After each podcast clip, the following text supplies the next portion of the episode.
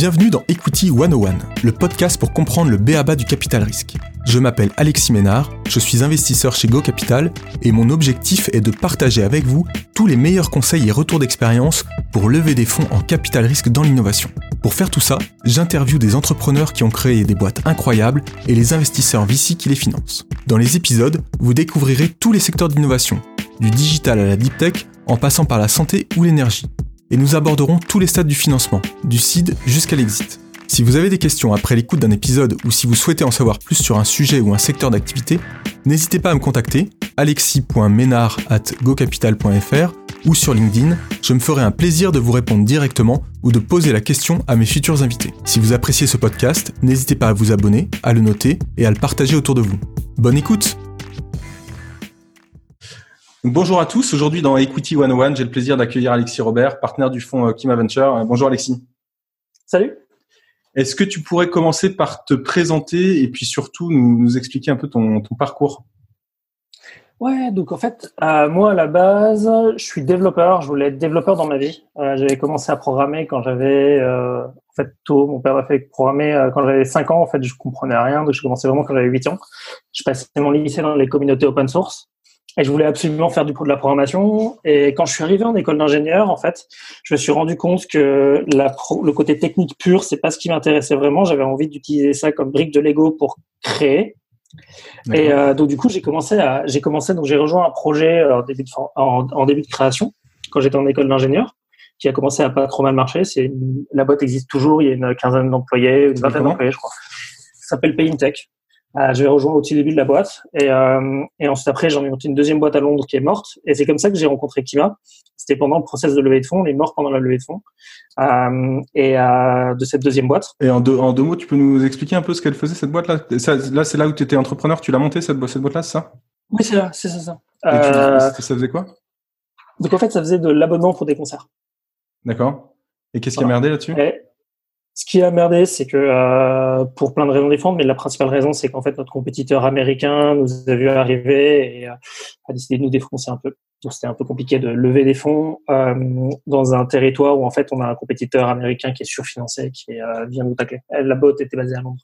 D'accord. Donc du coup on est mort pendant la levée de fonds. La deuxième raison, c'est parce qu'en fait on avait commencé à cramer un peu plus de cash et on s'est rendu compte qu'en fait bah, lever des fonds pendant la période d'été, ça marche pas trop bien. Quoi. on fait tous des erreurs. Et, euh, et oui. Vas-y, vas-y, je t'en prie. Et, euh, et c'est comme ça que j'ai rencontré Kima. Euh, j'ai rencontré Kima en fait pendant le process de levée de fonds. Euh, Jean venait d'arriver chez Kima. Euh, et, euh, et, il reprend tout, tout, le deal flow, il nous appelle, on demande où, où, on en est, et en fait on dit qu'on n'en est plus nulle part parce qu'on est mort.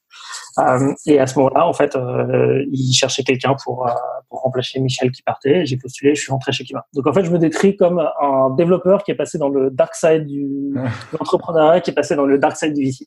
D'accord. Donc tu arrives, c'est quoi, il y, a, il y a trois ans, c'est en 2016, c'est ça?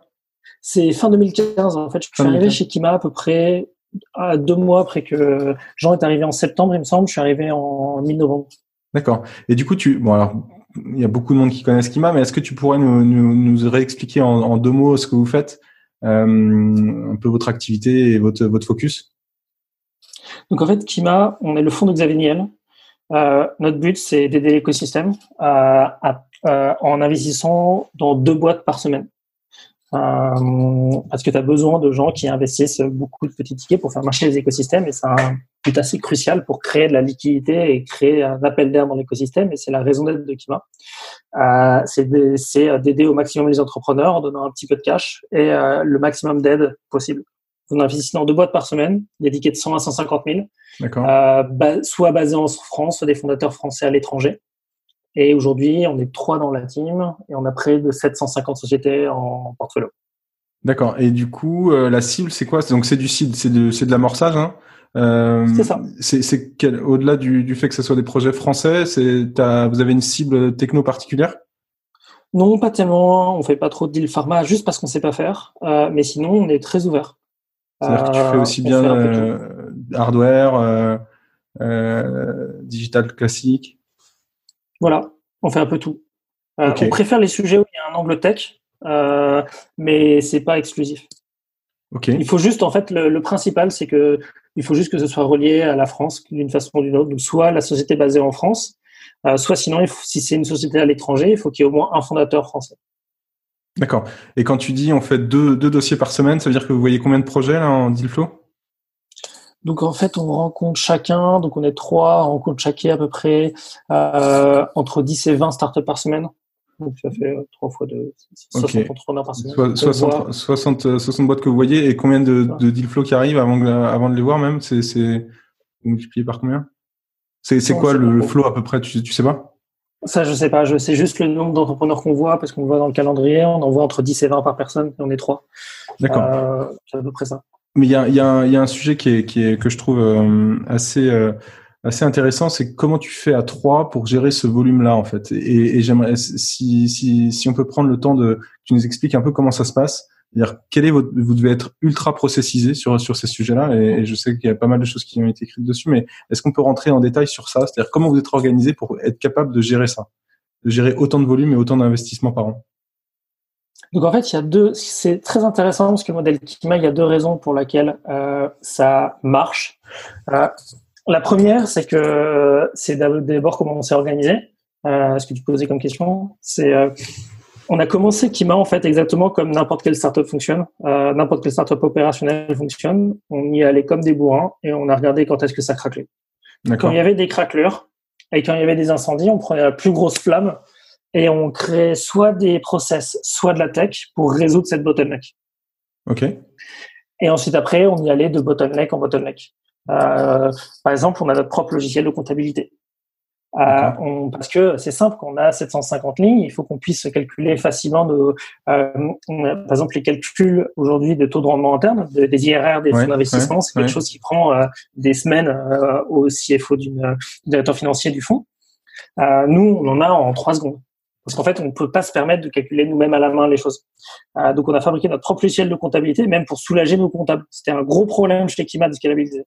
Euh, C'était les comptables. Euh, on a notre logiciel pour fabriquer des virements, pour faire des virements automatisés, euh, qui récupère automatiquement le taux de change qu'il envoie au logiciel de comptabilité. On a, en fait, on a plein de petits logiciels. On a des logiciels pour permettre de faire des introductions à d'autres investisseurs. Euh, on a pas mal de petits logiciels comme ça qui nous permettent de nous soulager des points, des pains et qui nous permettent de soulager en fait des, des, points de travail. Même nos process de signature, tout est rangé dans un drive avec un process pour signer. C'est bien organisé là-dessus. Et la deuxième raison pour laquelle ça marche, parce qu'en fait, Kima, c'est un, c'est un ensemble de choix cohérents. Euh, C'est-à-dire que le tic, on prend pas de place au board. On est, on est là pour les entrepreneurs, mais on prend pas de place au board. Euh, C'est-à-dire que s'ils sont là, ils peuvent nous envoyer un mail quand on veut. Mais du coup, et, euh, mais ça, ça marche seulement si on met des tickets de 150K. Parce que si on mettait des tickets de 500 000, en fait, euh, ou de 1 million, bah, en fait, les gens voudraient qu'on soit au board. Ils voudraient de l'aide un peu plus hands-on. Donc, en fait, le, c'est et, et, le fait qu'on soit trois de, est très cohérent avec le reste. En fait, c'est un set de choix qui fonctionne ensemble. Et c'est pour ça qu'en fait, Kima, on arrive très très bien à scaler, à scaler, à apporter de la plus-value aux entrepreneurs que certaines personnes n'arrivent pas à apporter parce qu'on a une vue d'ensemble. Euh, tout en euh, scalant à trois personnes avec autant de Ok, et si on, si on continue un peu sur votre organisation à trois là, euh, comment vous répartissez, comment, comment ça se passe? T'as as le deal flow qui arrive, euh, comment vous répartissez les dossiers? Qui est-ce qui, euh, quand est-ce quand est-ce que vous rencontrez les dirigeants? Euh, C'est quoi un peu l'organisation le, sur le sur la gestion de ce deal flow avant le avant le avant de décider d'investir? Donc en fait, on fait un rendez-vous, on fait un ou deux rendez-vous avec les entrepreneurs. c'est et c'est tout. Euh, il se trouve que euh, la façon dont on se donc euh, la façon dont on se répartit le portfolio dans l'équipe, euh, c'est un peu par affinité. On sait à peu près qui préfère quel dossier. Je sais que par exemple ce que préfère Jean, je sais ce que Jean sait ce que je préfère. Euh, et, et ensuite après, on fait un, rendez-vous avec les entrepreneurs et on prend notre décision. Parfois on en fait un deuxième histoire d'avoir un deuxième avis, mais c'est tout. Et la décision, elle se prend comment? En consensus, en équipe, en unanimité? C'est quoi un peu le Comment non, il n'y a pas vraiment de consensus. C'est, c'est, Soit tout le monde est d'accord. C'est à peu près. Euh... Après, on est, on est que trois. Hein. Ça simplifie les choses. C'est vrai. Et c'est quoi, toi, ton, ton, tes domaines de prédilection, du coup? C'est, c'est varié. J'aime pas trop parler de domaine de prédilection parce qu'en fait, ce qui se passe, c'est que je regarde à peu près à tout. Euh, mais en gros, on est, euh, moi, je m'occupe. Je, il se trouve que je fais euh, tout. Je fais beaucoup de développeurs tools, mais c'est pas exclusif. J'ai fait, euh, j'ai fait euh, Luco qui est une assurance habitation. Euh, j'ai fait des, j'ai fait des marketplaces. J'ai fait des trucs assez variés. J'ai même fait des D2C. Enfin, c'est assez varié. Quoi. D'accord. Et Jean, et Jean, par exemple, il fait beaucoup de boîtes de travel, il fait beaucoup de mobile apps, euh, mais ensuite après, il a fait euh, Screen qui est un développeur tool. Donc en fait, on se, c'est pas, c'est pas exclusif, mais c'est juste on connaît quelles sont les préférences de chacun, ce qui permet d'orienter l'entrepreneur vers le partenaire qui permet de de, de l'aider au maximum. Ok. Et si on continue sur le modèle, le modèle Kima, donc tu nous as expliqué euh, des petits tickets, 100, 150 000 euros en amorçage, euh, beaucoup d'investissements. C'est quoi le modèle économique? Tu sors au bout de combien de temps? À quel stade de maturité? Enfin, le modèle économique, il repose sur quoi? Euh, Le modèle économique, en fait, il se base sur la power law. Euh, c'est juste que euh, si jamais tu investis dans plein de petites, euh, investis dans plein de boîtes, en fait, tu épouses la power law et si jamais tu fais bien ton travail, tu te retrouves avec des et que tu fais attention d'être dans les meilleurs deals, et eh ben le modèle il fonctionne. Aujourd'hui, on a des on a des résultats qu'on publie. D'ailleurs, on est autour de 30% de taux de rendement interne. Ce qui est ce qui est énorme. Euh, mais ça, ça veut dire que ça, ça marche que si tu as que si as un deal flow de qualité. Euh, et, euh, et, et, moi, je me posais une question, c'est vous êtes jamais lead, vous êtes toujours positionné en, en, en, follower. Comment vous faites pour euh, pour vous faire une place dans les tours finalement? Euh, Parce que vous mettez des petits tickets, donc vous n'êtes pas et pas souvent indispensable, j'imagine, au tour de financement? Comment ça bah, se passe? Déjà, en fait, ce qui se passe, c'est une question c'est une question de c'est une question de branding c'est une question à la fois de branding et à la fois du fait que de réputation euh, il se trouve que nous on a l'avantage d'être patient et euh, d'être là pour les entrepreneurs quand ils ont besoin de nous et euh, comme nous on voit beaucoup beaucoup beaucoup de boîtes et on est euh, et on et on n'est pas présent au board ça offre aux entrepreneurs aussi la possibilité d'avoir quelqu'un qui a une vue un peu plus macro euh, et qui n'est pas présent au, jour le jour dans son board et qui est pas qui lui permet d'apporter des, des des inputs qui sont différents de ce qu'il aura autour de lui et ensuite, après, on a un énorme réseau d'entrepreneurs, forcément, on fait des mises en relation. Mais il se trouve que euh, historiquement, on a, euh, si on demande aux entrepreneurs du portfolio, il y a beaucoup de personnes qui, euh, qui nous disent qu'en fait, on met, que la valeur du ticket a été assez décorrélée, euh, positive, et a, été assez décorrélée par rapport à l'aide qu'on a apportée. Il se trouve qu'il y a certaines boîtes où même on a mis 150 000 et il se trouve qu'on a été plus utile que certains autres entrepreneurs, qui ont certains investisseurs qui ont mis plus. Parfois, c'est l'inverse, mais c'est le but du jeu. Quoi. D'accord. Et donc ça veut dire que vous travaillez pas du tout sur les conditions du deal et, et vous participez à la, vous participez pas à la négo. Vous laissez la main sur le sur le lead sur le lead. Hein. On laisse la main sur le lead. On laisse la main sur le lead. De toute façon, on met que 150 000 dans un tour. On fait des, des tours de 500 000 à plusieurs millions. Donc en fait, c'est pas trop nous qui décidons. Euh. Des, des conditions. Et, et le et quand tu, tu, disais le suivi, le support, etc. Vous faites pas partie du board. Donc comment vous comment vous avez structuré ce, ce, ce support-là aux, aux entrepreneurs? En fait, c'est simple, c'est on demande un mail de reporting mensuel. D'accord. Euh, histoire de sentir déjà pour forcer l'entrepreneur à faire à faire un point tous les à s'auto faire un point tous les mois et aussi pour pouvoir sentir le pouls de la société. Et puis ensuite après, si l'entrepreneur euh, veut nous parler, ben, on est à sa disposition. Donc c'est à euh, lui d'aller tirer, d'aller pousser de ton côté. Ok. C'est-à-dire que si, jamais, si jamais il veut faire un café, si jamais il veut faire un café avec nous, si jamais il veut faire, si jamais à un moment il veut m'envoyer des WhatsApp, mon WhatsApp est ouvert aux entrepreneurs de portfolio. C'est comme ça qu'on fonctionne. Si on n'est pas là pour apporter des solutions quand il n'y a pas de problème. Ok. Et, et, vous êtes répartis les deals. Euh, vous êtes, euh, vous avez chacun vos, vos, vos propres boîtes ou euh, finalement c'est c'est la plateforme Kima et toutes les boîtes remontent par la plateforme Kima ou vous avez chacun vos boîtes. Vous suivez chacun les entrepreneurs. Euh, il se trouve que il y a toujours il y en a toujours un des deux partenaires qui qui a un peu un lead sur un sujet parce que par proximité quoi parce que c'est lui qui, c'est lui qui avait poussé le deal à la base, etc. Donc il se trouve toujours qu'il y en a un des deux qui a la proximité avec les entrepreneurs. Quoi. Mais, euh, mais bon, c'est pas, c'est, c'est pas exclusif. C'est pas un lien exclusif. Voilà. C'est pas un lien exclusif. L'avantage, c'est, c'est une question. Enfin, l'avantage, le but, c'est de faire avancer l'entrepreneuriat. C'est pas de faire des batailles d'ego sur euh, qui a un deal, là, c'est mon entrepreneur, etc. C'est, euh, si moi, je suis très très content quand quand j'en discute avec mes, avec les entrepreneurs que que j'avais l'idée. Et voilà. Quoi. Ouais, bien sûr. Et, et, le, tu parlais d'une, tu parlais de la mise en relation et de votre votre gros point fort qui était d'avoir un réseau, un réseau finalement d'entrepreneurs très fort, une, marque très forte. Euh, J'avais lu quelque part qu'il y avait, euh, que vous avez mis en place une une plateforme de, de mise en relation ou quelque chose comme ça, qui m'a forward. Est-ce que c'est quelque chose qui est qui, est, qui existe et qui qui fonctionne? Tu peux nous en parler un peu plus? Oui. Oui, donc on a fait une plateforme aussi qui, a, donc on a quelques outils en dehors de ce que je disais, le fait qu'on soit disponible euh, qu'on est en train d'améliorer. Euh, c'est un travail, c'est toujours un énorme chantier de la communauté euh, dans les fonds d'investissement. Euh, c'est une plateforme sur laquelle il y a énormément de ressources qui sont toutes catégorisées, qui sont toutes recherchables. Par exemple, vous voulez rechercher un, comment recruter un sales, vous tapez euh, hiring sales et hop, il y a directement plein d'articles de plein d'articles de blog. Il y, a, énormément de perks, euh, des réductions Amazon Web Service ou ces trucs-là, mais on, on, a fait un énorme travail, donc on a énormément de, de réductions. Euh, et on a une, une possibilité d'avoir une introduction automatisée à toutes les boîtes du portfolio. Donc n'importe quelle boîte du portfolio peut avoir une introduction en un clic à n'importe quelle autre. D'accord. Et ça, c'est dire, ok. Et ça, cette plateforme-là, elle existe et elle est accessible par tous les entrepreneurs qui rentrent chez Kima. Ok. c'est quelque chose qu'on a déployé en 2016.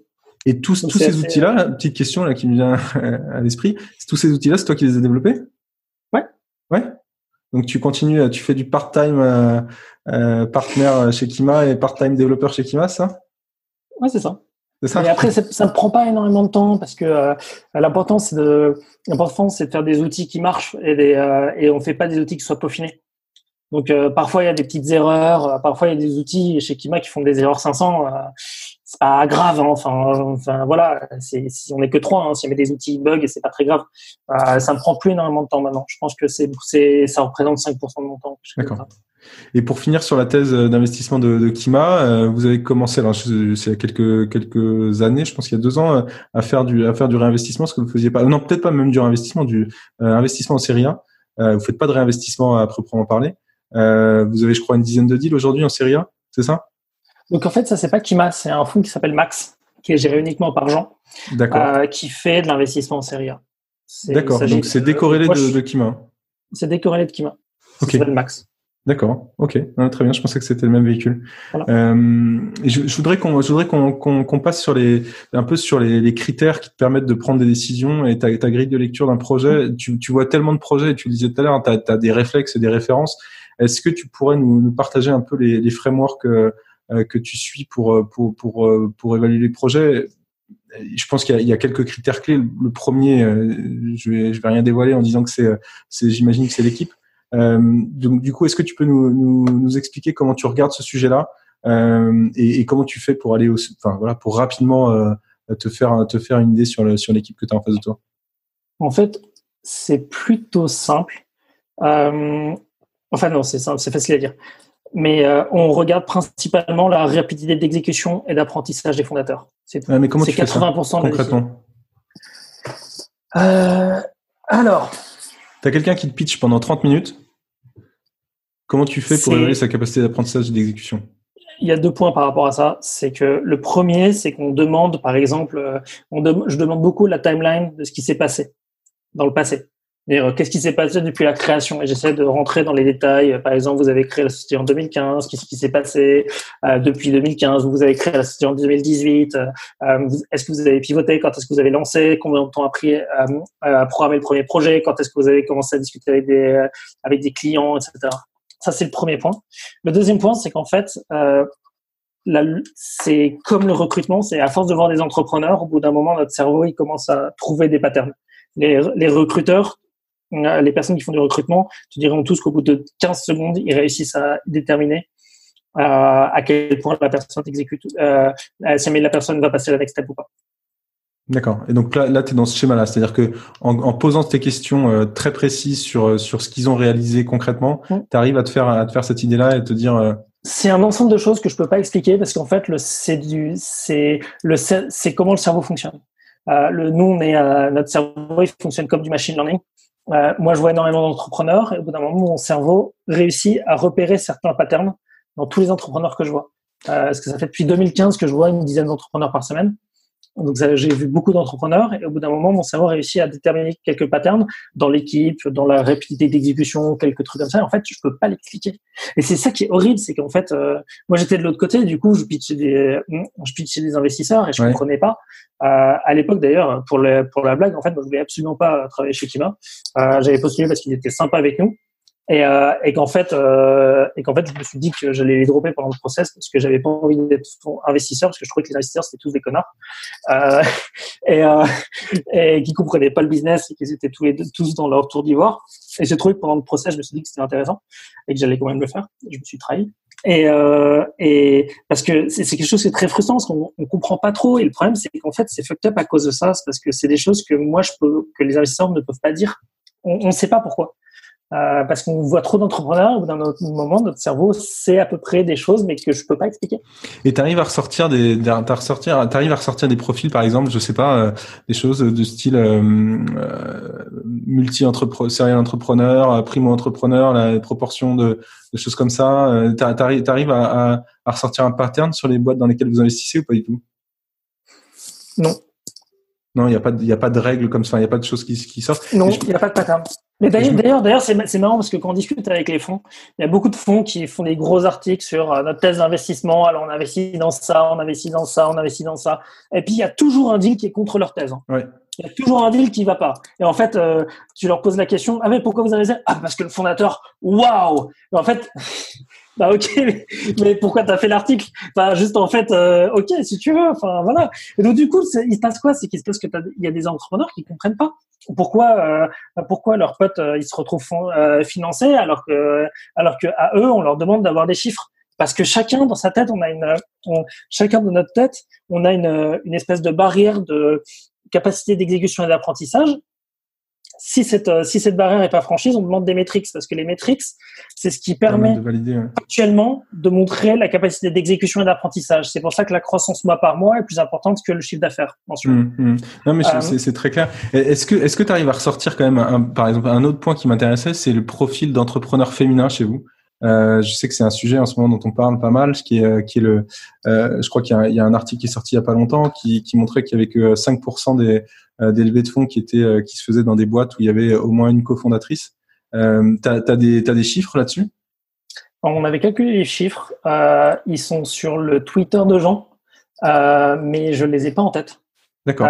on avait fait le travail pendant un moment, on regardait tous les deals qu'on faisait, mais j'ai plus le. Je sais qu'on avait calculé d'une année sur l'autre. Je sais pas si on l'a fait en 2019, mais le chiffre augmentait. on avait fait pas mal de travail là-dessus.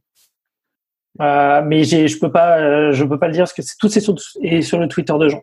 Ouais, ben on, les auditeurs regarderont alors. Et, et, euh, et en termes de, en termes d'association, en termes de, de, enfin, j'imagine que tu évalues aussi la qualité des, des, des cofondateurs. Alors, alors à l'association qu'ils font, est-ce que tu, est-ce que tu en ressors un, un, certain nombre de choses aussi en termes de répartition du capital, en termes de complémentarité? C'est quoi les, les meilleures combinaisons qui fonctionnent?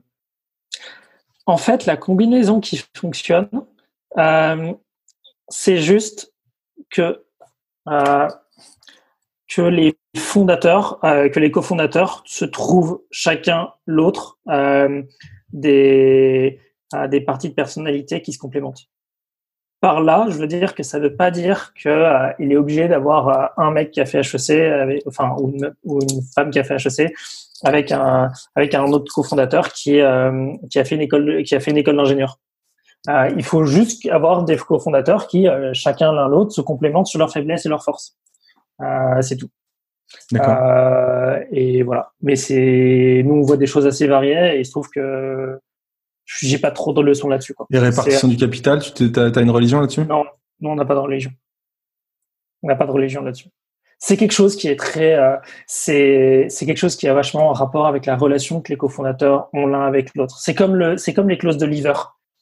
Euh, c'est comme le vesting et le lever, c'est quelque chose qui est très en rapport avec le, la relation des cofondateurs entre eux.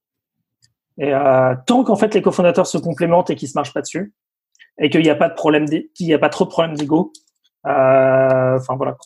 Ok, ok. de toute façon, l'ego c'est le pire, c'est le pire ennemi du business en général d'une manière générale, je pense que c'est le pire des choses, effectivement. Euh, et je, je, voudrais qu'on passe sur le produit, euh, parce que j'imagine que ça fait partie des, des, des, des, autres critères importants que tu regardes. Euh, comment tu regardes ce sujet-là et qu'est-ce qui est important aujourd'hui quand, tu, quand tu évalues un projet? Sur la partie produit sur la, sur la partie produit, je sais pas. En fait, c'est vraiment ça. C'est vraiment que j'évalue la rapidité d'exécution et d'apprentissage. Et ensuite, après, sur le reste, c'est euh, le produit et le marché. Est-ce que est-ce que c'est quelque chose qui m'excite? C'est c'est horrible, mais c'est très euh, c'est très intuitif. Très intuitif comme chose. Donc il y a une part il y a une part intuitive et, assez subjective du coup dans ce que tu dans ce que tu dis. C'est très subjectif. C'est excessivement subjectif.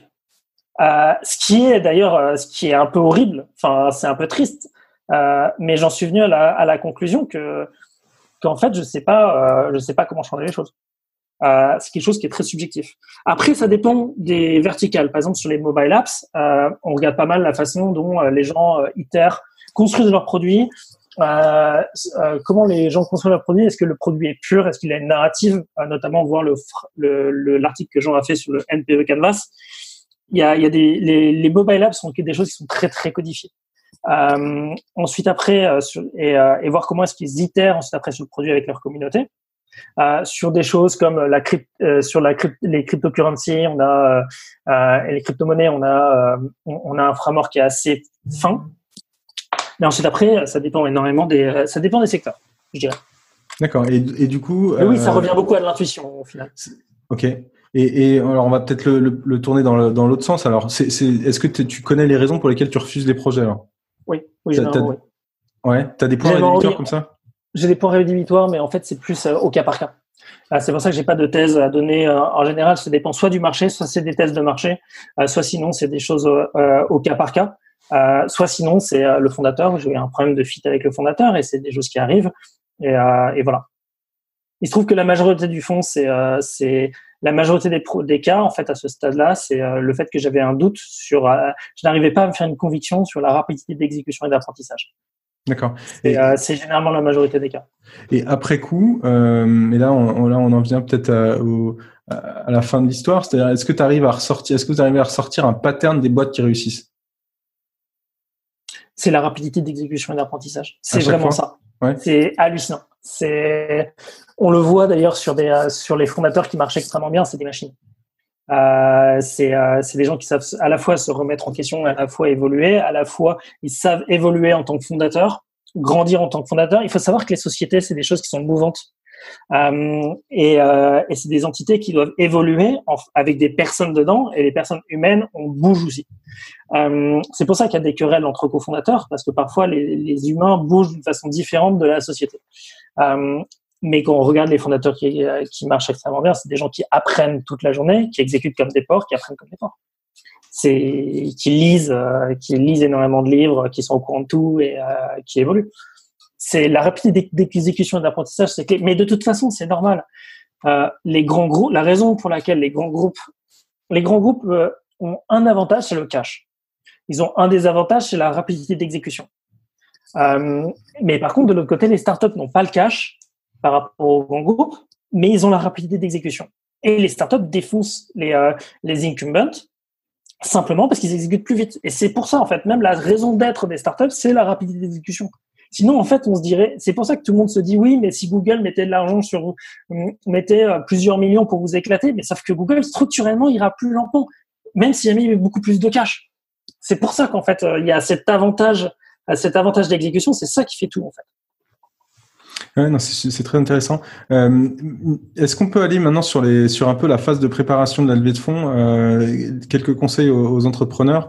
Euh, comment on fait un comment on fait un bon roadshow Comment on prépare Comment comment on se prépare pour une levée de fonds? Euh, Parce que c'est voilà, ça reste ça reste quand même un process un peu particulier. C'est quoi ta lecture du sujet là-dessus? Euh, C'est quelque chose qui est très dur, notamment parce que, ce que par tout ce que j'ai dit avant, c'est que c'est des euh, l'investisseur et l'entrepreneur évoluent dans deux mondes qui sont assez asymétriques, euh, qui est assez fucked up. Euh, donc, faut absolument savoir et se renseigner au maximum sur comment est-ce que se passe la levée de fonds. Il y a beaucoup de littérature sur le sujet. C'est quoi, c'est quoi les sources que tu recommandes là là-dessus? Euh, ben, Jean de la Recherche chez nous a fait énormément de vidéos sur YouTube sur euh, la levée de fonds euh, qui sont très bien faites. Euh, et ensuite après, il y a un énorme exercice à faire sur le deck. Faire un deck très propre, c'est dur. C'est très, très, très, très dur. Euh, il faut savoir que les investisseurs passent à peu près 5 secondes par slide au début et reviennent en arrière pour les euh, parties qui, qui, les intéressent. Il faut réussir à, faire, à rendre simple quelque chose qui est compliqué. C'est très dur de faire cet exercice proprement. Mais seulement, il se trouve que nous, on a remarqué que les, les entrepreneurs qui faisaient ce travail-là gagné un énorme avantage, mais dans plein de sujets de leur entreprise, que ce soit même de pouvoir expliquer plus facilement à des clients, euh, expliquer plus facilement à des nouvelles recrues ou des choses comme ça. Est-ce que tu fais ce euh, travail de vulgarisation, c'est ça que tu veux dire? Exactement. Parce que le fait d'articuler simplement sa vision et ce qu'on essaie de faire, ça permet même. Euh, moi, j'ai discuté avec une entreprise, on a, on a avec une startup, on a on a refait son pitch deck ils sont revenus me voir, ils ont dit bah en fait je l'ai présenté à, mon équipe et mon équipe s'est retrouvée remotivée et j'ai vu les gens de mon équipe qui étaient euh, deux fois plus motivés qu'avant. Bah merci et, il se trouve que je, on n'avait pas financé cette boîte là, mais le fait d'avoir forcé l'entrepreneur à, à, refaire cet exercice là l'a aidé euh, à euh, même dans son équipe. Et là, là-dessus, il y a, y, a, eu plein de ressources ces derniers temps sur ce sujet-là.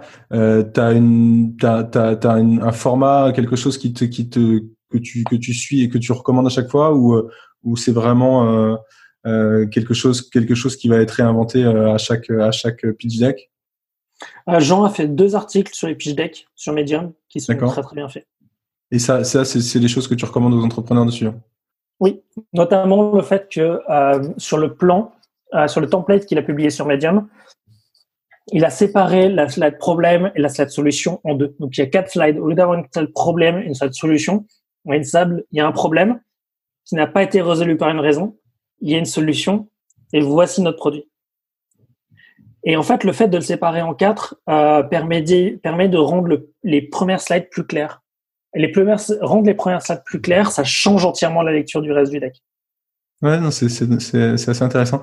Donc, si je récapitule, pour, euh, pour faire un bon roadshow, pour bien se préparer à la levée de fonds, ce que toi, ce que tu recommandes, c'est un, de, de, d'aller, d'aller chercher dans la littérature et, et, euh, et d'aller, euh, d'aller comprendre un peu comment, comment ça se passe, c'est-à-dire bien comprendre les process, bien comprendre comment les investisseurs fonctionnent, etc. Et la deuxième chose, c'est d'arriver avec un pitch deck qui, qui est, qui est, qui a été extrêmement bien travaillé, qui permet d'aller euh, d'être très efficace dans la lecture du deck, parce que ce que j'ai entendu de ce que tu m'as dit, hein, c'est que il faut à la fois attirer très rapidement l'attention des investisseurs, euh, notamment vous, hein, si vous si vous voyez 50 50 decks par la journée, il faut, faut, faut, faut, pouvoir avoir votre attention, euh, à la fois très simple, mais à la fois complet parce que on revient dessus et on et on va recreuser chacune chacune des slides pour bien comprendre comment ce qu'il y a derrière. Voilà, exactement. Est-ce que est-ce que as... Mais les meilleurs pitch decks ont très très peu de phrases, euh, ont très très peu de phrases par, slide. Les pires decks sont les, les decks les plus chargés. Yes. Est-ce que tu as d'autres conseils pour, le, pour la partie préparation de levée de fonds ou des erreurs à pas commettre? Euh, Là, sur le. Non. Euh, en fait, la réalité, c'est qu'il y a énormément de littérature disponible, en... disponible et cette littérature sera bien, bien meilleure que moi. Ok, non mais super, c'est très clair. Euh, je, voulais, je voulais faire un, petit, un petit focus sur euh, bah, Kima, c'est quand même un, c'est quand même un fonds euh, atypique aujourd'hui sur sur le marché. Il y a, mais il y a plein d'autres acteurs, il y a plein de nouveaux fonds, il y a des fonds d'impact, des fonds spécialisés, des corporate ventures, etc. Comment tu comment tu vois le marché évoluer là ces dernières années et, et qu'est-ce qui fait que tu es encore là au bout de trois ans quoi? Dans un dans un monde dans le monde du VC bah c'est trop bien qu'il y ait plein de fonds, c'est génial. La réalité, c'est qu'en fait, c'est comme ce que j'ai dit, c'est une question de conviction. C'est-à-dire qu'en fait, c'est normal qu'il y a certains fonds qui vont pas aimer ce que vous faites. Euh, ça ne veut pas dire que c'est euh, que c'est une mauvaise idée. C'est juste parce que structurellement, c'est assez fucked up. Euh, c'est deux, rôles qui sont asymétriques. Moi, je vois beaucoup d'entrepreneurs. Moi, si jamais à un moment il y a, il y a, y a une boîte que j'aime pas, c'est juste parce que euh, il y a quelque chose chez moi qui me dit, euh, je sais pas, j'ai du, j'arrive pas à me faire une conviction et peut-être que un autre fonds se fera une conviction et c'est très bien. Et c'est pour ça, plus il y a de fonds, plus il y a la possibilité, euh, surtout en early stage, plus il y a la possibilité de financer des très belles histoires. Et l'important, c'est qu'il y ait des belles histoires qui se créent et que les entrepreneurs aient la possibilité d'avoir de l'argent pour pouvoir, euh, pour pouvoir créer, euh, pour pouvoir être là pour, ouais, pour créer leur histoire. Et du coup, qu'est-ce qui te plaît aujourd'hui dans le métier? Qu'est-ce que tu as appris en trois ans sur le métier du VC euh, j'ai appris principalement ça. J'ai appris principalement tout ce que tout ce que j'ai expliqué sur comment est-ce que le VC réfléchit, comme quoi à quel point c'est euh, c'est différent de la façon dont l'entrepreneur exécute. Euh, j'ai pas, j'ai zappé énormément de parties. J'ai zappé toute la partie, le fait que les, investisseurs n'ont pas le contrôle, le fait que on a très peu de temps pour se faire une conviction. là où vous connaissez, on a une heure pour se faire une conviction sur vous. Vous là où vous vous connaissez vous-même, parce que vous vous, vous vivez sur votre boîte toute la journée. J'ai passé énormément de trucs j'ai beaucoup appris là-dessus euh, et j'ai appris sur plein de sujets. C'est l'avantage d'être VC, c'est qu'on voit énormément de, boîtes et on a un, une vue macro sur énormément de choses. J'ai appris énormément de choses.